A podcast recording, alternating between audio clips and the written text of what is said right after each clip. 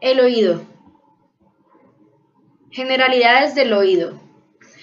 Para empezar, el oído es un órgano sensorial. Presenta dos sistemas, auditivo y vestibular. En el sistema auditivo encontramos la percepción del sonido y en el sistema vestibular el mantenimiento del equilibrio. Este se compone de tres huesecillos que más adelante se van a explicar con mayor claridad. Son el martillo, yunque y el estribo. También se puede dividir en tres partes, en oído externo, oído medio y oído interno. El oído externo está compuesto por el pabellón auricular y el conducto auditivo. El oído medio está compuesto por los huesecillos del oído y la membrana timpánica. El oído interno está compuesto por el laberinto óseo que son los conductos semicirculares, el vestíbulo y la cóclea. El oído externo. Para empezar, el oído externo se compone del pabellón auricular y el conducto auditivo externo. El pabellón auricular, también llamado pina u oreja, se forma, su forma está caracterizada por una estructura de cartílago elástico interna. La oreja está cubierta por una piel delgada con folículos pilosos, glándulas sudoríparas y glándulas sebáceas. En segundo lugar, el conducto auditivo externo. Es un espacio tubular, lleno de aire, que hace un trayecto en forma de S itálica. Termina en la membrana timpánica o tímpano. La pared del conducto se continúa externamente con el pabellón auricular. La tercera parte lateral del conducto tiene una pared cartilaginosa que está continuada con el cartílago elástico de la oreja. Las dos terceras partes mediales del conducto se encuentran dentro del hueso temporal. Ambas partes del conducto están revestidas por piel, que ésta continúa con la de la oreja.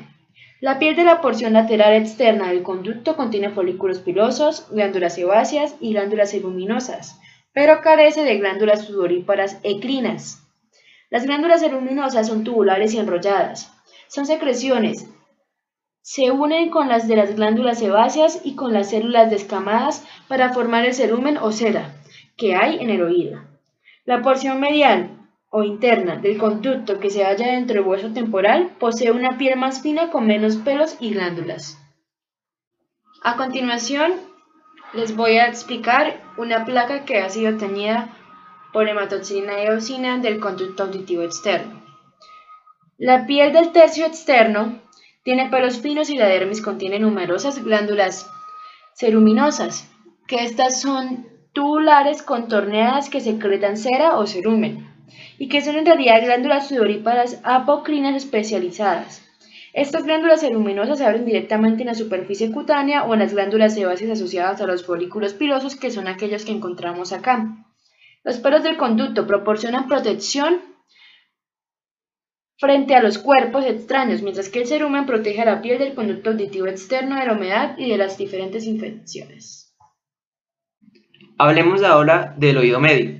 Tenemos que su función principal es convertir las ondas sonoras en vibraciones mecánicas que las van a transmitir al oído interno. El oído medio lo vamos a encontrar en un espacio lleno de aire llamada la cavidad timpánica dentro de lo que sería el hueso temporal. En primer lugar veamos la cavidad timpánica que es un espacio lleno de aire que está atravesado por los huesecillos del oído conectados por medio de articulaciones móviles. En ella se encuentra la trompa auditiva o tuba de Eustaquio y la cavidad timpánica pues podemos decir que está delimitada lateralmente por una membrana timpánica y el límite medial consiste en una pared ósea del oído interno. Y también eh, el piso y el techo de la cavidad timpánica están formados por una capa ósea delgada que lo separa de la vena yugular interna. En segundo lugar, veamos la membrana timpánica o el tímpano. Este tiene forma de cono irregular cuyo vértice corresponde al extremo del manubrio del martillo. Se ve semitransparente transparente de un color gris claro y posee una concavidad visible hacia el conducto auditivo externo. El huesecillo del martillo está adherido al tímpano y la cavidad timpánica se encarga de formar el límite medial interno del conducto auditivo externo y la pared lateral externa del oído medio. Desde afuera hacia adentro, el tímpano tiene unas capas y son la piel del conducto auditivo externo, el centro de tejido conjuntivo con fibras colágenas, y la membrana mucosa del oído medio. El tímpano tiene dos partes, una parte mayor y una parte menor. La parte mayor e inferior, que es la porción tensa, que está fuertemente tensada, como su nombre lo dice, y posee un centro medio grueso que contiene fibras elásticas radiales y circulares. Y la parte menor y superior del tímpano, o la porción flácida, es laxa y carece de una capa fibrosa media prominente. Los tres huesecillos del oído forman una cadena que atraviesan la cavidad del oído medio y conectan la membrana timpánica con la ventana oval y los huesecillos se conectan por medio de articulaciones sinoviales. El martillo, que está adherido a la membrana timpánica, el yunque que vincula el martillo con el estribo y el estribo que es la base que va a encajar en la ventana oval. Y dos músculos se insertan en los huesecillos que van a afectar sus movimientos. En tercer lugar tenemos la trompa auditiva o la tuba de Eustaquio, que básicamente esto es un conducto estrecho y aplanado que se forma por un epitelio, epitelio pseudo cilíndrico estratificado ciliado y un quinto está compuesto por células caliciformes. Esta trompa auditiva va a permitir la entrada de aire en el oído medio, igualmente las presiones. Por último vamos a encontrar unas celdas aéreas que es un sistema que se proyecta dentro de la porción mastoidea del hueso temporal desde el oído medio y estas celdas aéreas van a tener un revestimiento epitelial continuo con el de la cavidad timpánica apoyada sobre el periósteo. Vemos ahora una placa de lo que sería el tímpano y parte del huesecillo que se une junto a ella. Y podemos evidenciar que el tímpano o la membrana timpánica es una delgada membrana fibrosa que separa el conducto auditivo externo de la cavidad del oído medio, con excepción de un área triangular pequeña superior que sería la parte flácida. La membrana se mantiene tensa, que sería la parte tensa, y se fija firmemente al hueso adyacente mediante un anillo de fibrocartílago. El mango del martillo está unido al centro de la membrana de forma que la cadena de los huesecillos tira del tímpano ligeramente hacia adentro. Podemos decir que el tímpano está formado por tres capas, una capa cuticular externa, una capa fibrosa intermedia y una capa mucosa interna.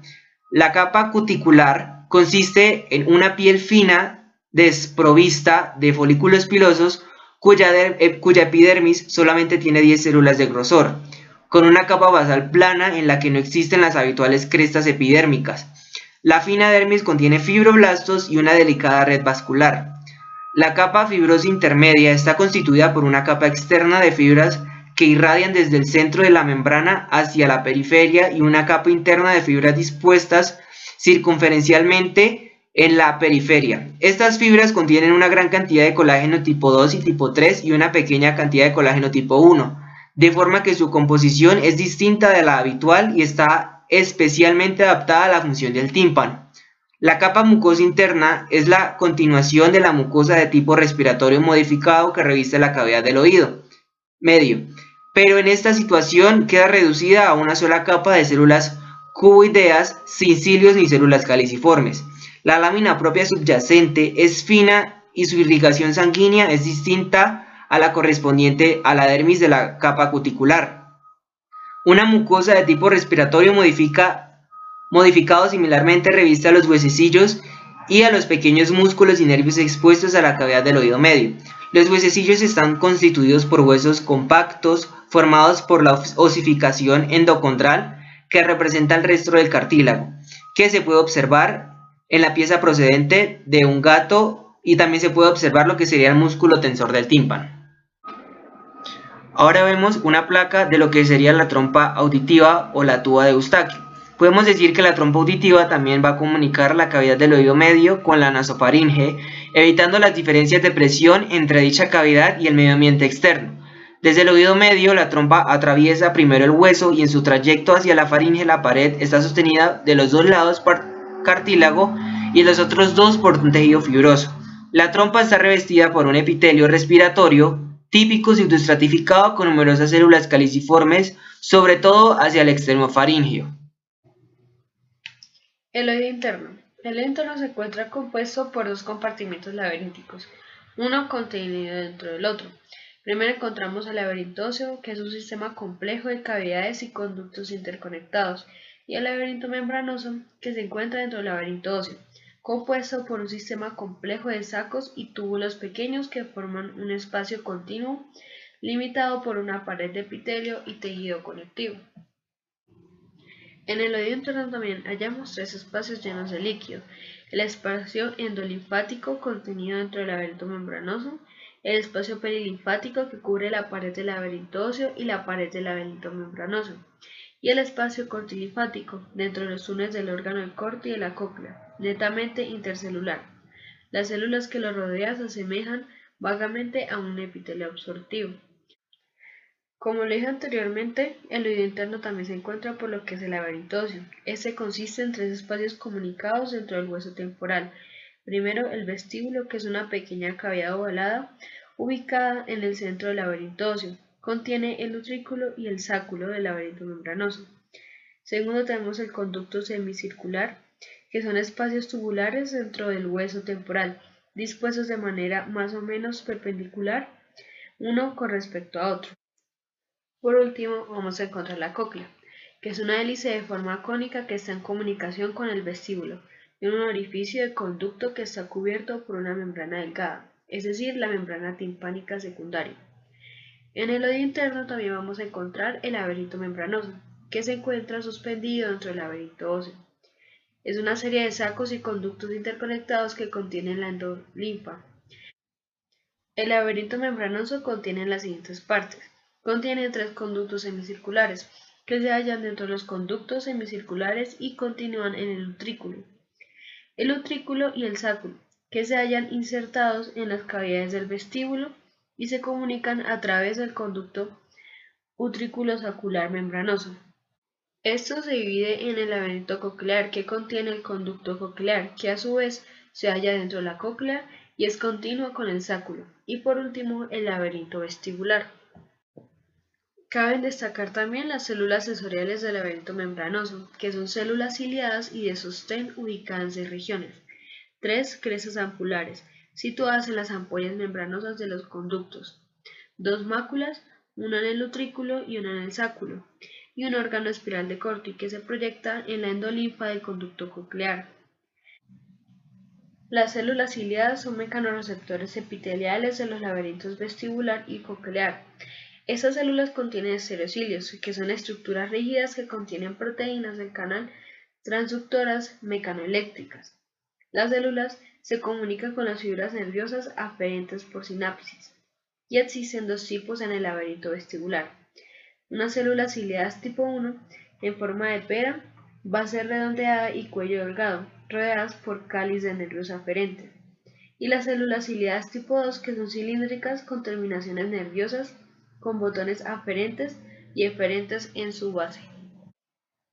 En esta placa podemos evidenciar lo que sería el órgano de corte. El órgano de corte es una estructura epitelial altamente especializada donde se encuentran las células receptoras que convierten energía mecánica recibida en forma de vibraciones en energía electroquímica, produciendo la excitación de los receptores sensoriales auditivos. El órgano de corte se encuentra en la rampa media, sostenido por la membrana basilar. Esta última consiste en una delgada lámina de tejido fibroso situada entre la lámina espiral ósea del modiolo y el ligamento espiral, en la parte lateral. En su superficie inferior, expuesta a la rampa timpánica, está revestida por epitelio simple. La membrana basilar es más fina en la base de la cóclea y aumenta progresivamente de grosor a medida que la espiral se aproxima al vértice. En el centro del órgano se encuentra un conducto de forma triangular, el túnel interno o túnel de Corti, revestido a cada lado por una sola hilera de células cilíndricas altas, es decir, las células pilares. Cada célula pilar contiene un denso haz de microtúbulo y los pilares de cada lado del túnel de Corti convergen en la superficie para después incurvarse lateralmente y formar una fina estructura con aspecto de gancho, que contiene pequeñas fenestraciones. Los cuerpos celulares de las células pilares se disponen en los ángulos agudos formados por los pilares y la membrana basilar en el suelo del túnel.